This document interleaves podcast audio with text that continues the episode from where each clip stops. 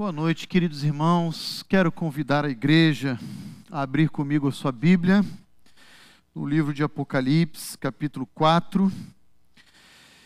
E a nossa pretensão é no dia de hoje, então, concluirmos a exposição desse capítulo, que nós decidimos dividir em duas oportunidades distintas. Semana passada, olhando para os versos 1 a 5, e hoje, especialmente, olhando para os versos 6 a 11 então, somente por uma questão de tempo. Se nós fôssemos olhar para todo o capítulo em um único sermão, no mínimo demandaria aí uma hora e quarenta, uma hora e cinquenta.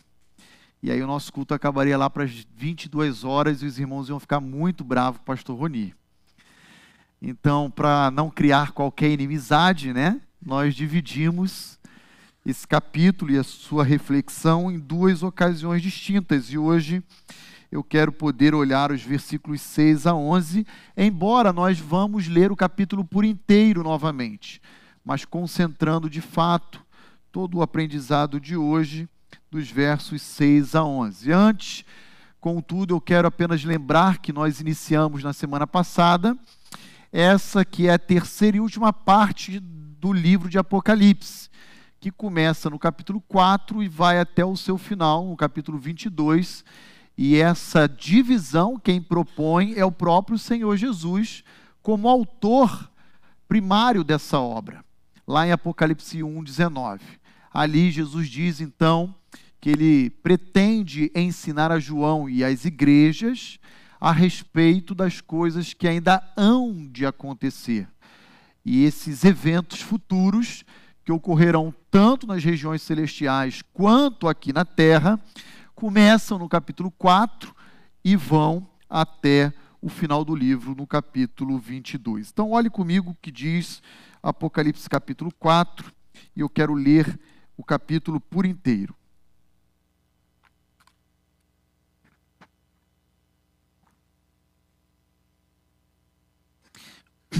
Depois destas coisas eu olhei, e eis não somente uma porta aberta no céu, como também a primeira voz que eu ouvi, como de trombeta ao falar comigo, dizendo: Sobe para aqui, e eu te mostrarei o que deve acontecer depois destas coisas. Imediatamente eu me achei em espírito. E eis armado no céu um trono e no trono alguém assentado. E esse que se acha assentado é semelhante no aspecto à pedra de jaspe e de sardônio. E ao redor do trono há um arco-íris, semelhante no aspecto à esmeralda. Ao redor do trono há também vinte e quatro tronos, e assentados neles, vinte e quatro anciãos, vestidos de branco em cujas cabeças estão coroas de ouro. Do trono saem relâmpago, vozes e trovões, e diante do trono ardem sete tochas de fogo, que são os sete Espíritos de Deus. Há diante do trono um como que mar de vidro, semelhante ao de cristal. E também no meio do trono e à volta do trono, quatro seres viventes cheios de olhos por diante e por detrás. O primeiro ser vivente é semelhante a leão, o segundo semelhante a novilho, o terceiro tem o rosto como de homem, e o quarto ser vivente é semelhante à águia quando está voando. E os quatro seres viventes, tendo cada um deles, respectivamente, seis asas, estão cheios de olhos ao redor e por dentro não tem descanso, nem de dia, nem de noite, proclamando: Santo, Santo, Santo é o Senhor Deus, o Todo-Poderoso, aquele que era, que é e que há de vir.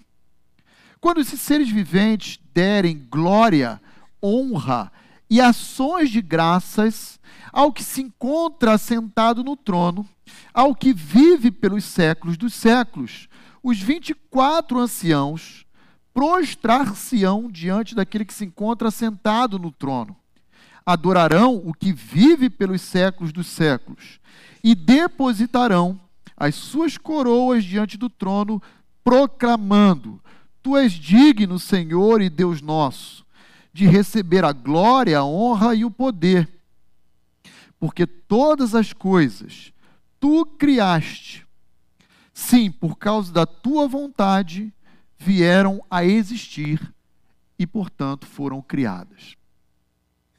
Semana passada, nós olhando para o versículo 1 a 5, nós aprendemos algumas lições valiosas. E se você não esteve conosco na semana passada, eu desafio a ouvir, seja pelo nosso site, seja pelo canal do YouTube, para que você possa compreender o melhor a proposta que João nos oferece no registro desse capítulo, dessa passagem. Nós vimos no versículo 1 um convite da parte de Cristo. E esse convite era: João, suba para cá. Deixe por algum tempo as suas lutas nesse mundo, os desafios que você tem enfrentado, toda a injustiça, toda a hostilidade canalizada contra você e contra a minha igreja, o meu povo. E venha desfrutar por algum tempo de toda esperança e segurança que eu ofereço ao meu povo, aqui comigo nos céus. E João, ao adentrar uma porta em espírito, ele se depara naquela nova realidade, naquele ambiente celestial com um trono. E o convite de Cristo era para que João percebesse que, a despeito da hostilidade que os judeus ofereciam contra a igreja, a despeito da perseguição que o império pudesse oferecer aos cristãos, Deus continua sentado em seu trono de glória governando e controlando toda a história. Depois, olhando os versículos 2 e 3, João não consegue definir Deus. E ele então passa a descrever Deus a partir de pedras preciosas, como a jaspe e o sardônio, e também por perceber que perante o seu trono, próximo ao trono de glória de Deus, havia um arco-íris, um símbolo da misericórdia e da graça de Deus para não pôr a fim, pôr a cabo a existência desse universo. E por último, nós encontramos, olhando os versículos 4 e 5, que Deus decidiu reinar sobre o universo, não sozinho, mas na companhia daqueles que João chama de 24 anciãos, e que nós já vimos semana passada, que é apenas uma representação da igreja. Então, se você não veio, eu convido a ouvir a mensagem, assistir de semana passada, para que você entenda. Eu não tenho tempo hoje de explicar novamente o porquê aqueles 24 anciãos representam a igreja. A partir de hoje eu quero olhar os versículos 6 em diante, continuando com essa visão beatífica, surpreendente, incrível, maravilhosa do trono de Deus. E quero convidar você a olhar a partir do versículo 6, indo até o versículo 8, separando então esse capítulo por trechos menores, por passagens, para extrair algumas verdades, algumas lições valiosas desse texto que João nos oferece. Mas eu quero insistir em dizer que, a despeito de tantos personagens enigmáticos, tantos símbolos, há tantas figuras que não são tão ah, comuns a nós hoje, muitas delas podem ser facilmente compreendidas à luz das Escrituras como foi o caso dos 24 anciãos. Então, olha lá comigo o que o versículo 6 a 8 nos ensina de Apocalipse, capítulo 4. Há diante do trono um como que mar de vidro, semelhante ao cristal. Essa é a única incidência em toda a Bíblia da expressão mar de vidro. Portanto, é difícil a gente conseguir oferecer uma explicação para essa passagem. Não sabemos ao certo o que João tinha em mente quando tentando aproximar aquela realidade diante dos seus olhos através de uma linguagem humana, ele então registra em sua obra um mar de vidro. Há muitas especulações, há muitas tentativas de responder qual seria o significado dessa expressão, e eu aqui não quero ser de forma alguma dogmático em dizer qual é o sentido dela. Mas a minha humilde opinião, até porque não encontramos respaldo dessa expressão em nenhum outro contexto do Antigo Testamento, nem mesmo no Novo, nem mesmo na obra de Apocalipse, a gente vê ah, mar, mar de vidro não. A gente vê no tabernáculo antigo uma pia, mas mar de vidro não. Então o que, que seria um mar de vidro, pastor? A ideia que nós temos é que esse mar de vidro está diante do trono. A verdade é que imagine que esse trono de Deus, ele repousa sobre a superfície, aquilo que a gente conhece como chão, né? Piso ah, nas regiões celestiais. E essa superfície onde repousa o trono de Deus é semelhante a um espelho. Quem, por exemplo, ah, já foi a alguma praia não poluída, né? ou mesmo teve a oportunidade de fazer um passeio de escuna em algumas ilhas onde a praia ainda é preservada. Você que está do alto do, do barco olhando, você é capaz de ver o quê? O fundo do mar. Não é verdade? E aquela água tranquila parece que como um espelho, porque você consegue dentro da embarcação olhar para o horizonte e ver ali o reflexo sobre as águas das nuvens, do sol, daquele dia ensolarado e bonito. A minha impressão do registro de João, e aí eu insisto em dizer, é uma mera impressão, porque não há nenhuma ocorrência ah, em outras passagens da Bíblia sobre essa expressão mar de vidro que se assemelha ao cristal. É que, na verdade, a ideia que João quer nos comunicar é que do trono de glória de Deus, ele é capaz de inclinar a sua fronte e enxergar diante dele todos os acontecimentos que acontecem aqui na terra. Por isso a expressão mar de vidro, semelhante ao de cristal, como se Deus pudesse olhar do seu trono do universo e ver exatamente o que está acontecendo e afligindo o coração do pastor Roni, ah, que está afligindo ao coração do Michel e da Carol em relação à doença do Gael, o que está acontecendo na família lutada do irmão Liberalino ele tem patente aos seus olhos. Mas a ênfase da passagem não é tanto sobre o mar de vidros. É sobre, como diz o texto na sequência, quatro seres viventes. E olhe lá comigo, ainda o versículo 6. No meio do trono e à volta do trono. João viu quatro seres viventes, cheios de olhos, por diante e por detrás. O primeiro ser vivente é semelhante a leão. O segundo, semelhante a novilho. Algumas traduções, como a NVI e a NVT, boi. O terceiro tem o rosto como de homem. E o quarto ser vivente é semelhante à águia quando está voando.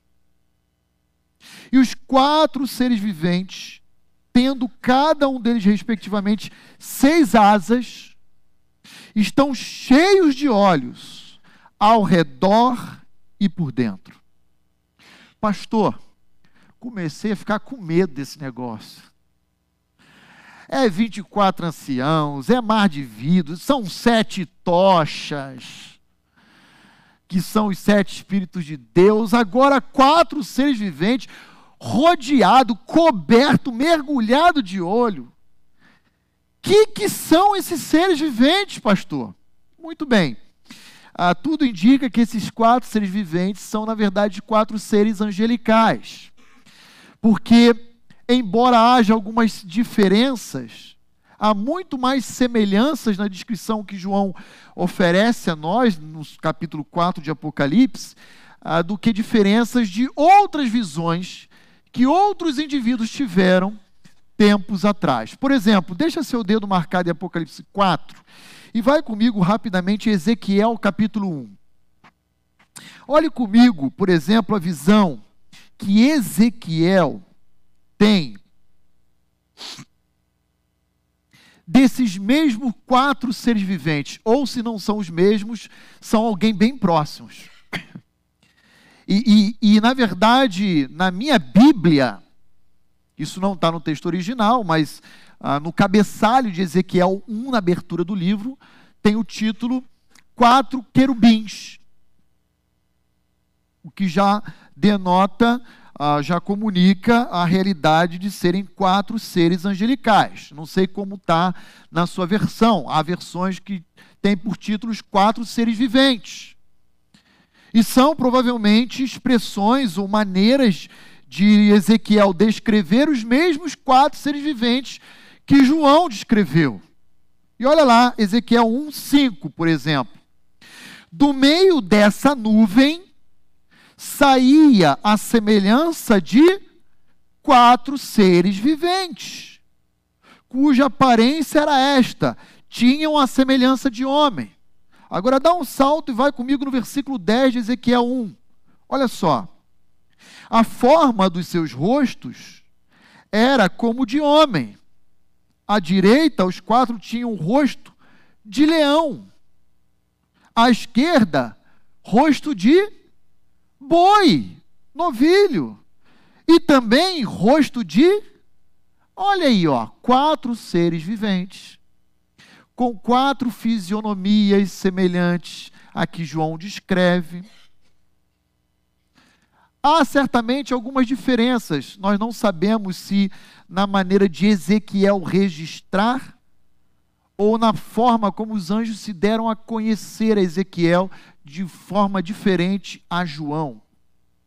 Mas são quatro seres angelicais. E que, coincidentemente ou não, reproduzem o mesmo cântico que os serafins de Isaías 6 estão entoando diante de Deus. E que cântico era aquele, você lembra? Santo, Santo, Santo. É o nosso Deus, Todo-Poderoso. Pastor, então volta comigo em Apocalipse capítulo 4. Quem são esses quatro seres viventes?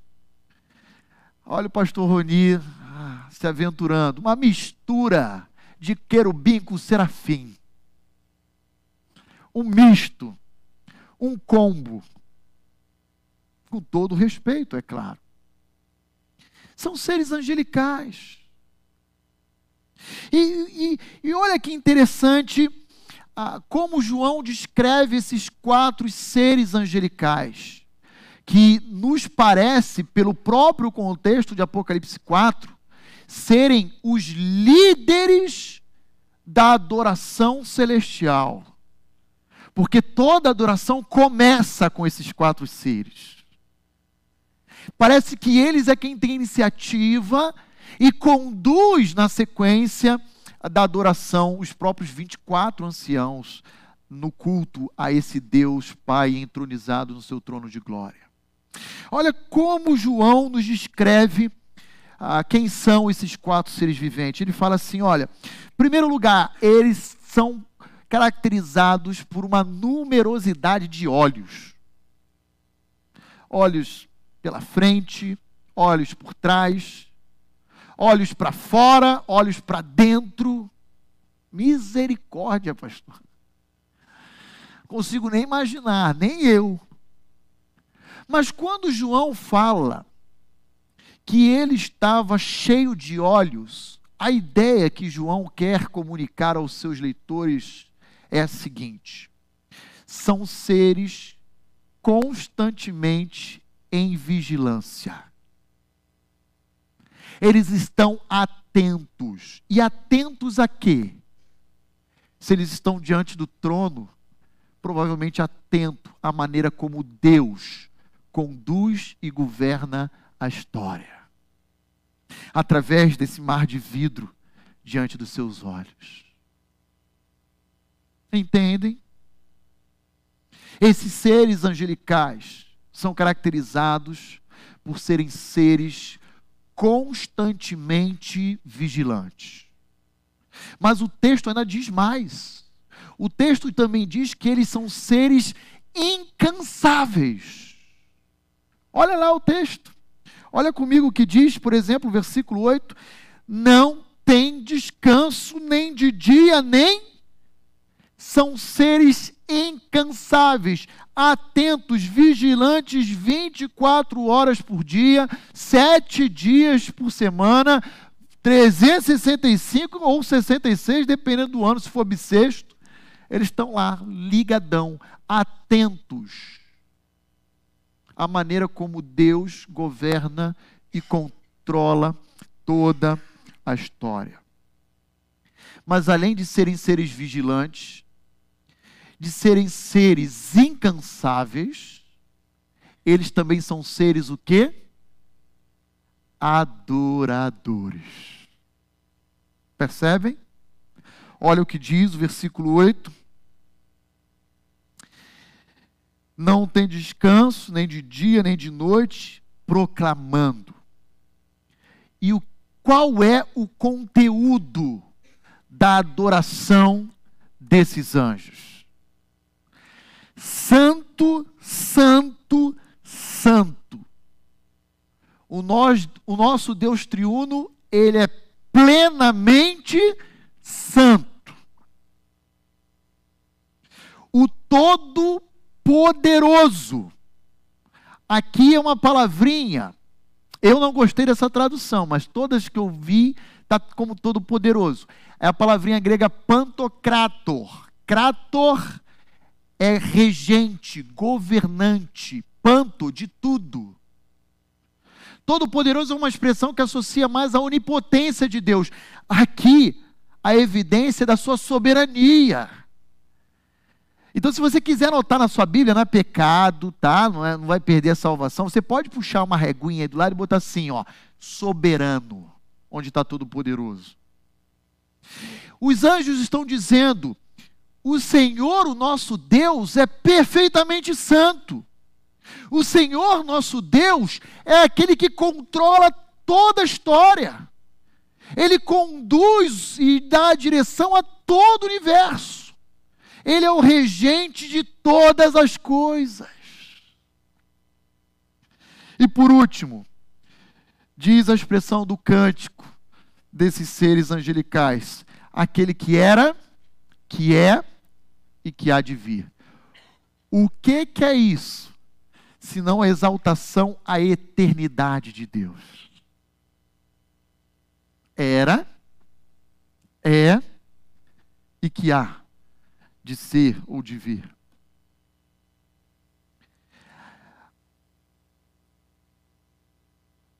Os anjos estão adorando a Deus e aqui vem uma definição muito importante do que é glorificar a Deus. Há muitos crentes que sabem, e isso se tornou um jargão. Tudo deve ser para a glória de Deus. Se você perguntar, mas o que é glorificar a Deus, alguns não vão saber responder.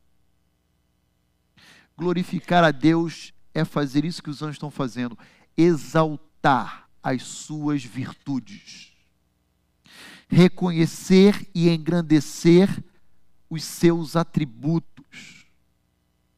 Louvar a Deus pelas suas qualidades. Isso é glorificá-lo.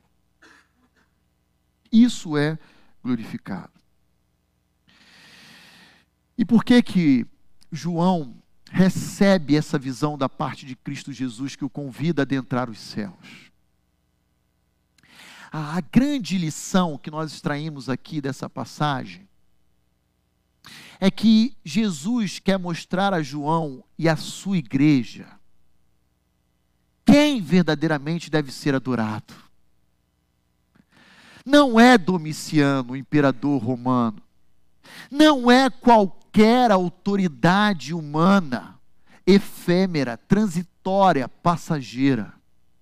Sabe quem é que deve ser adorado? Diz Jesus a João nessa visão: é o Pai, esse que está sentado diante de vós. É a esse a quem os anjos cercam em louvor e glória. Nenhuma autoridade, nenhum personagem nesse mundo deve ser adorado. E daí então, a primeira máxima que nós extraímos dos versos 6 a 8 é que Deus Pai, e somente Ele, nem o outro, é digno de receber louvor de todas as suas criaturas, inclusive de quem? Dos seus próprios anjos. Seus próprios anjos. Queridos irmãos, vivemos dias onde aquilo que chamamos de adoração é caracterizado por cânticos totalmente centrados em homens ou em expectativas a respeito do que Deus pode fazer em favor do homem. Isso não tem a ver com a adoração que a Bíblia nos ensina. Adorar a Deus é louvá-lo, elogiá-lo, engrandecê-lo pelo que ele é. Uma adoração interesseira por aquilo que Deus pode fazer por mim é uma adoração conveniente.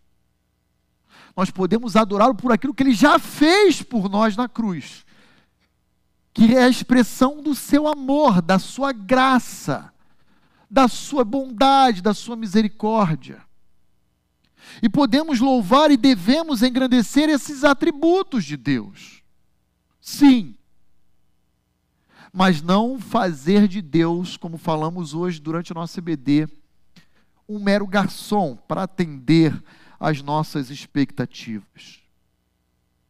Para atender os nossos desejos. Olha lá o versículo 9. Olha, olha o conteúdo. Olha o conteúdo da adoração desses anjos. Quando esses seres viventes derem glória, honra e ações de graças a Deus. Isso é adorar. Não está falando aqui de petições, não está aqui falando de ser servido, por aquilo que Deus pode fazer por mim, mas reconhecer quem Deus é. E exaltá-lo, honrando, agradecendo, dignificando.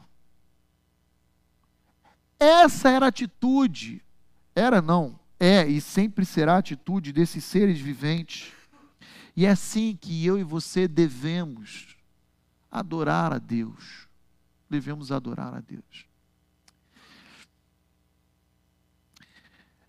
Isso deve servir de alerta para nós. Estamos vendo numa era de tecnologia, crentes em diferentes comunidades fazendo isso aqui, ó o adorador na presença de Deus. Tchac, tchac. Isso tem nada a ver com adoração. E por que não fazer o que nós acabamos de fazer no momento de intercessão, ajoelhado, prostrando, tchac, tchac, orando, prostrado diante de Deus e postando em mídias sociais? Isso tem nada a ver com adoração. Isso tem a ver com vaidade. Isso tem a ver com autoveneração autopromoção. Alguém consegue ver os anjos fazendo isso no céu? Fazer uma selfie aqui, ó. Tira, faz uma selfie aqui com Deus no trono Deus Pai no trono e posta aí para os outros anjos seguirem e dar um like. Não existe isso. Não há essa preocupação, esse coração dividido. O que há é a entrega total em reconhecimento. Mas continuemos a olhar o texto e olhem comigo o que diz o versículo 9 e o versículo 10. Quando esses seres viventes derem glória, honra e ação de graças ao que se encontra assentado no trono, ao que vive pelos séculos dos séculos, mais uma expressão sinônima para se referir ao eterno. Os 24 anciãos farão o quê? E agora eu quero chamar sua atenção para três atitudes. Três atitudes da igreja triunfante. Pastor, quem são ou quem é a igreja triunfante? A igreja triunfante é a igreja que já passou pela terra e que se encontra nos céus. E nós que aqui ficamos, é a igreja militante. É aquela igreja que não tem nada a ver com milícia, nem com, com essa baderna de hoje, diga-se de passagem. Mas é a igreja que luta contra o seu pecado, que luta contra as hostes de Satanás aqui na terra, como peregrino que somos. Olha a atitude dos 24 anciãos, que é a descrição da igreja triunfante, daqueles que já passaram pela terra e que agora estão na presença de Deus Pai. Quais são as três atitudes que nós encontramos aí presentes no versículo 10, representado pelos 24 anciãos? Olha só. Prostrar-se-ão diante daquele que se, que se encontra sentado no trono. Sabe o que, que é isso? Primeira atitude, olha para mim. Sujeição. Submissão. Primeira atitude da igreja triunfante. Segunda atitude, adorarão o que vive pelos séculos dos séculos. Louvor. Adoração ao eterno, que vive pelos séculos dos séculos. Terceira atitude da igreja triunfante: depositarão as suas coroas diante do trono. Entrega. Entrega. Primeira atitude: submissão, sujeição. Segunda, louvor. Terceira, entrega. Agora eu vou, eu vou fazer uma pergunta. Como, como anda a sua submissão à vontade soberana de Deus? Não naquilo que Deus escreve a seu respeito e que você concorda, que você se beneficia que você ah, se agrada, mas principalmente quando Deus diz não a você. Ou quando Ele determina algo que você não quer e esse algo o alcança. Será que você resiste?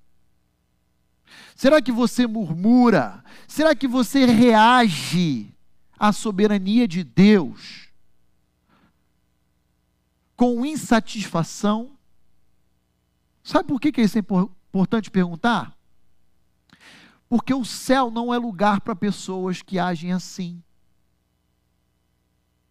O céu é um lugar para pessoas que têm prazer em se submeter à autoridade de Deus. E se você resiste à soberania de Deus, quando ela atua de maneira contrária as suas expectativas aqui na terra, o que te faz pensar que o céu é o seu lugar?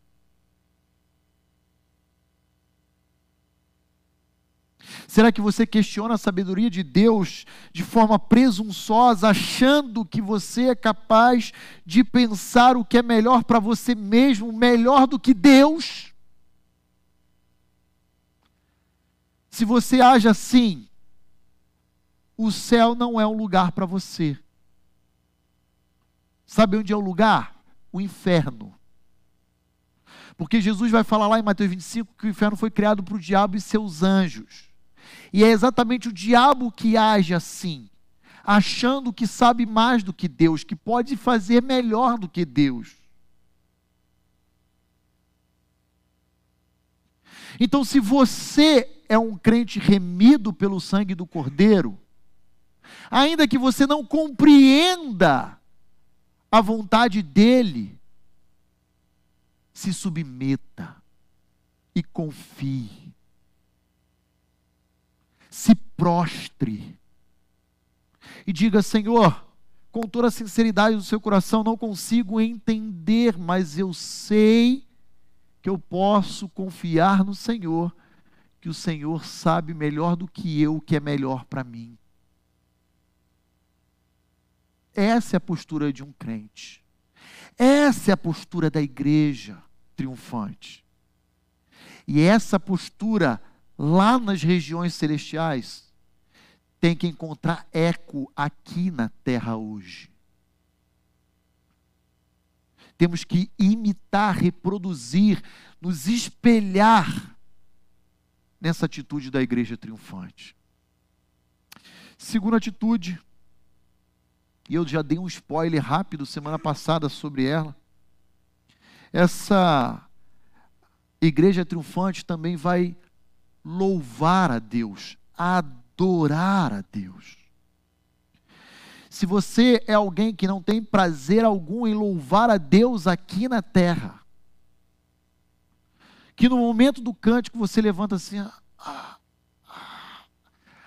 ah, o céu não é para você. Porque o céu é um local de adoradores. O céu é um ambiente próprio para nós oferecermos a Deus o que diz o versículo 9: glória, honra e gratidão. É assim que deve ser no céu. Se você não tem prazer hoje aqui na terra, você deveria pensar em qual seria o melhor, qual seria o melhor ambiente. O inferno sim é um lugar onde as pessoas que ali residem não têm a menor intenção de adorar a Deus. A minha palavra é: não desejo o inferno, desejo o céu. Mude o coração e passe a adorá-lo. Passe a ter prazer, a buscar reconhecer Deus naquilo que Ele é. E que ao olhar para Deus você se senta encorajado porque nós falamos isso semana passada, olhando para os versículos 2 e 3. Não é possível alguém se achegar à presença de Deus, em especial diante do seu trono, e não reconhecer o seu esplendor e a sua glória e não o adorar. No céu não haverá possibilidade de apatia, de indiferença. O céu é um local de adoração. Você vai olhar e você vai se prostrar. Mas ainda há uma terceira atitude. Olha lá. O que, que a igreja triunfante também fará? Ela depositará as suas coroas diante do trono. E aqui é muito provável que essa coroa seja uma expressão do galardão que os santos já receberam durante o tribunal de Cristo. Isso a gente ainda vai falar mais para frente. Mas entenda o que eu vou falar. Enquanto a salvação é pela graça, o galardão é pelo mérito. O galardão nada mais é do que o salário, a palavrinha grega mistóis, salário, recompensa, por todo bem ou por todo mal que fazemos ao longo da nossa vida aqui na terra, através da igreja de Cristo Jesus e do seu reino. Haverá um dia de prestação de contas que a Bíblia chama de tribunal de Cristo, Bema. E quando eu e você comparecermos diante dele, não há risco algum de sermos condenados. Fiquem em paz com isso. Mas puxões de orelha rolarão. Hum.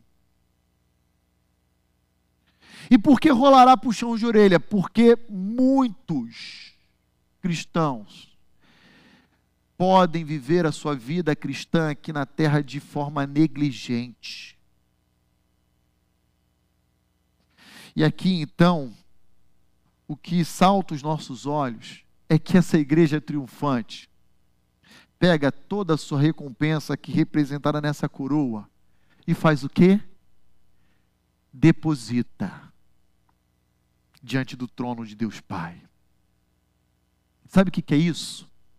Entrega. E agora eu vou falar algo que vai incomodar alguns. Se você é um cristão que não tem o hábito de contribuir financeiramente com a sua igreja local, você deveria repensar se o céu é o seu lugar. Sabe por quê?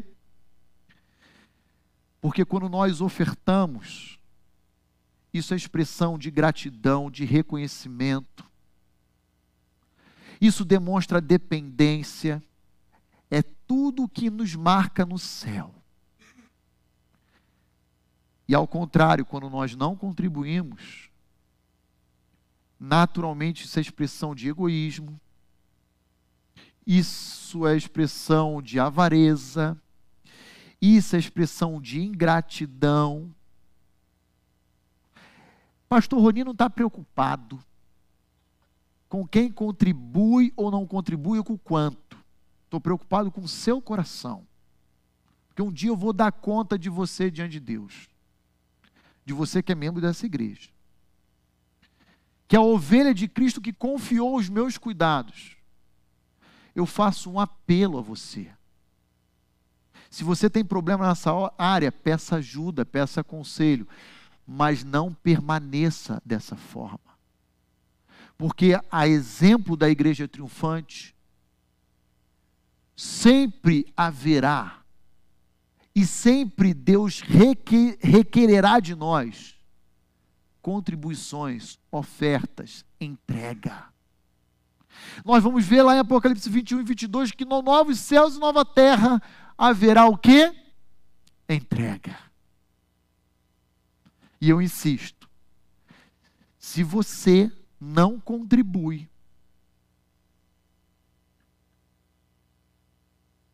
o céu não é o seu lugar. É forte fazer essa afirmação. Mas o meu intuito com ela é que você mude de atitude, não que você não vá para o céu. Quem te chamou, te redimiu é Cristo. É Ele quem vai te levar para lá. Mas que você possa deixar de ser negligente nessa área e, de fato, em obediência a Deus, cumprir com aquilo que Ele requer de cada um de nós.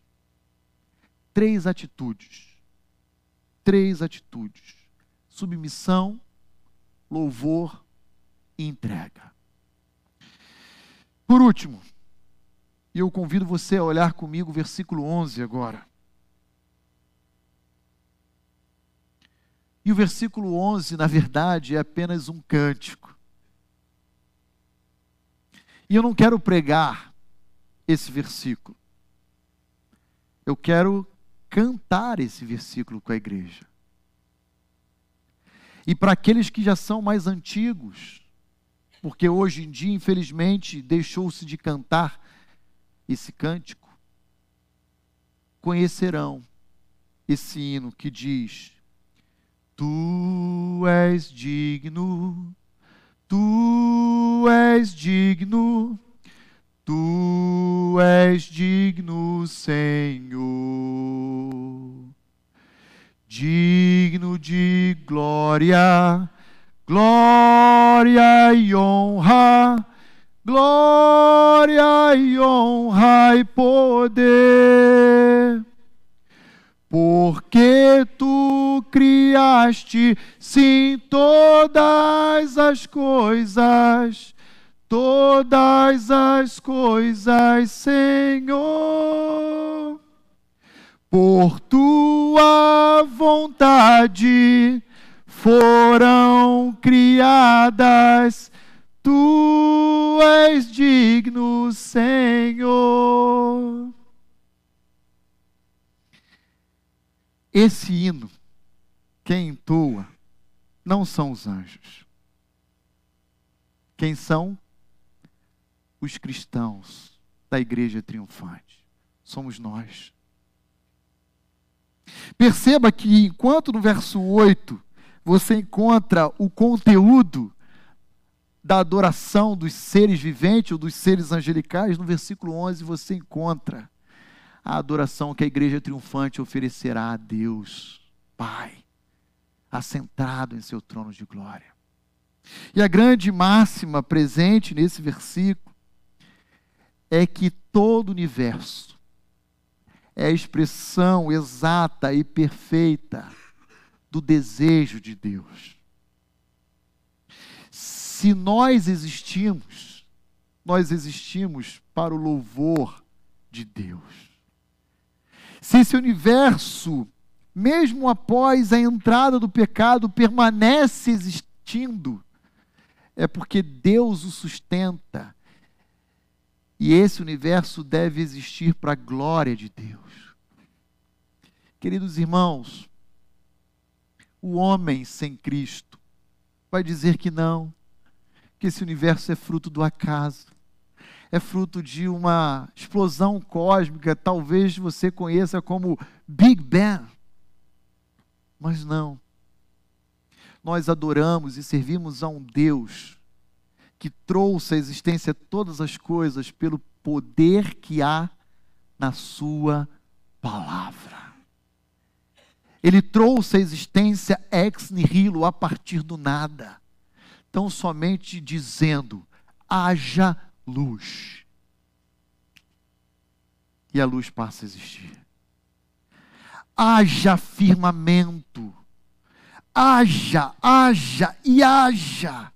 E tudo vem a existir exatamente conforme o seu desejo, conforme aquilo que ele planejou e idealizou para suas criaturas. Mais uma vez, o que nós encontramos estampado nesse cântico é essa tríade: glória, poder e honra.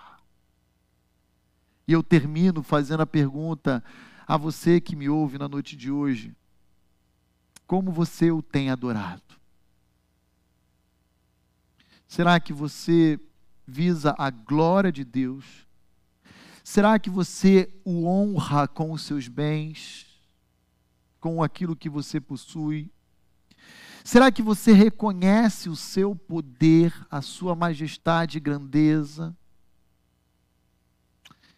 Se até o dia de hoje você tinha conhecimento, mas não colocou em prática, a minha oração é para que você mude o seu estilo de vida e viva a semelhança da igreja triunfante. Quero concluir com duas considerações e eu termino chamando a sua atenção, em primeiro lugar, para o desejo de imitarmos, de reproduzirmos tanto o padrão da igreja triunfante, quanto também dos seres angelicais que adoram a Deus.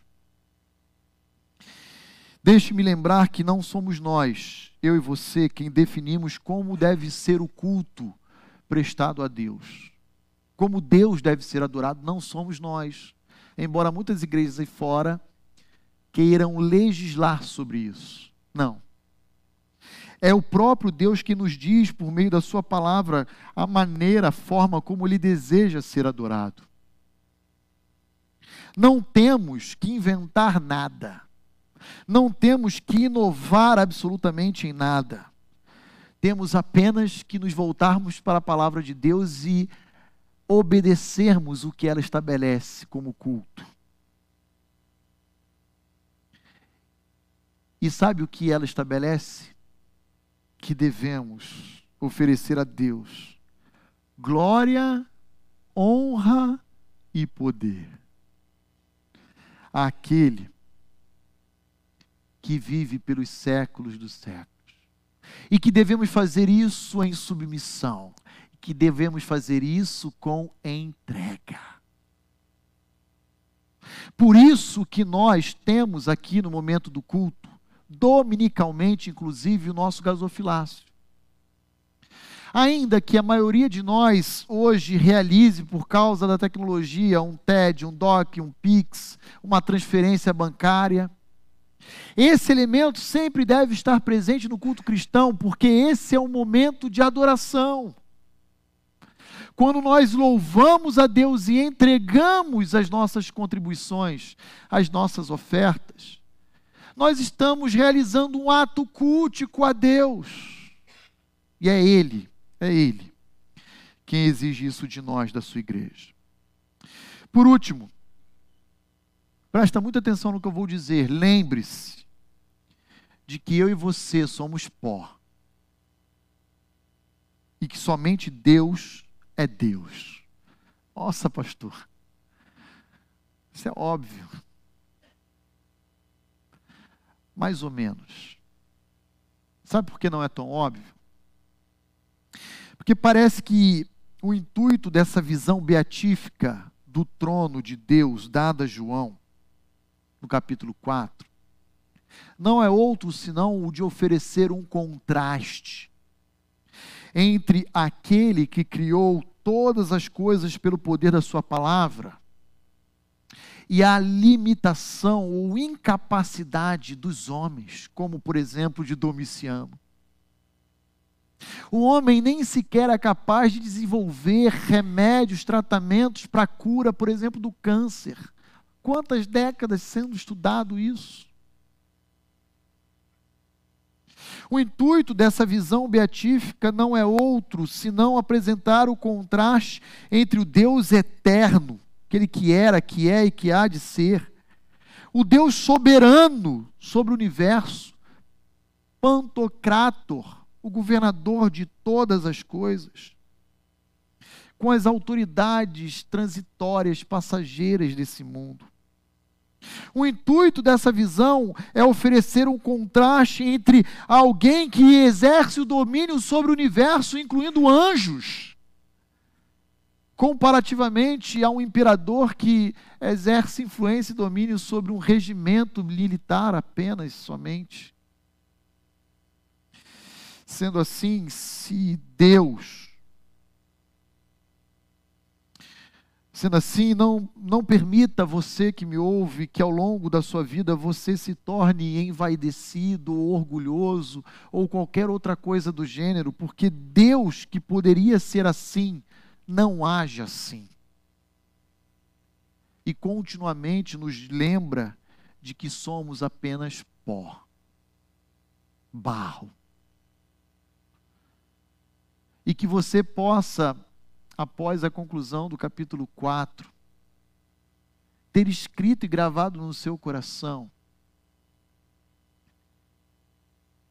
que todo esse ambiente celestial está assegurado por Deus a cada um de nós.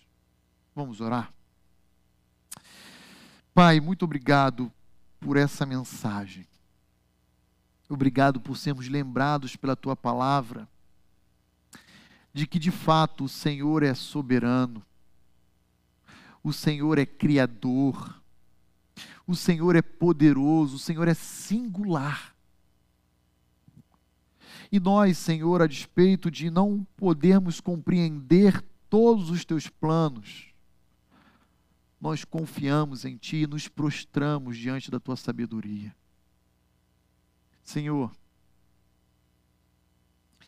nos ajude em nossa fé quando fracassarmos. Nos sustenta com o teu poder e a tua graça quando duvidarmos. Porque reconhecemos, ó Deus, que o nosso coração corrupto o tempo inteiro atenta contra a verdade da tua palavra. Mas, Senhor, também enche o nosso coração dessa esperança de que estaremos como igreja triunfante, te adorando e reconhecendo que tu, Senhor, és digno. De receber toda honra, glória e poder. Sim, porque tudo criaste, e pela tua vontade todas as coisas vieram a existir. Seja honrado, ó Deus, pela tua igreja, pelas nossas vidas. Amém.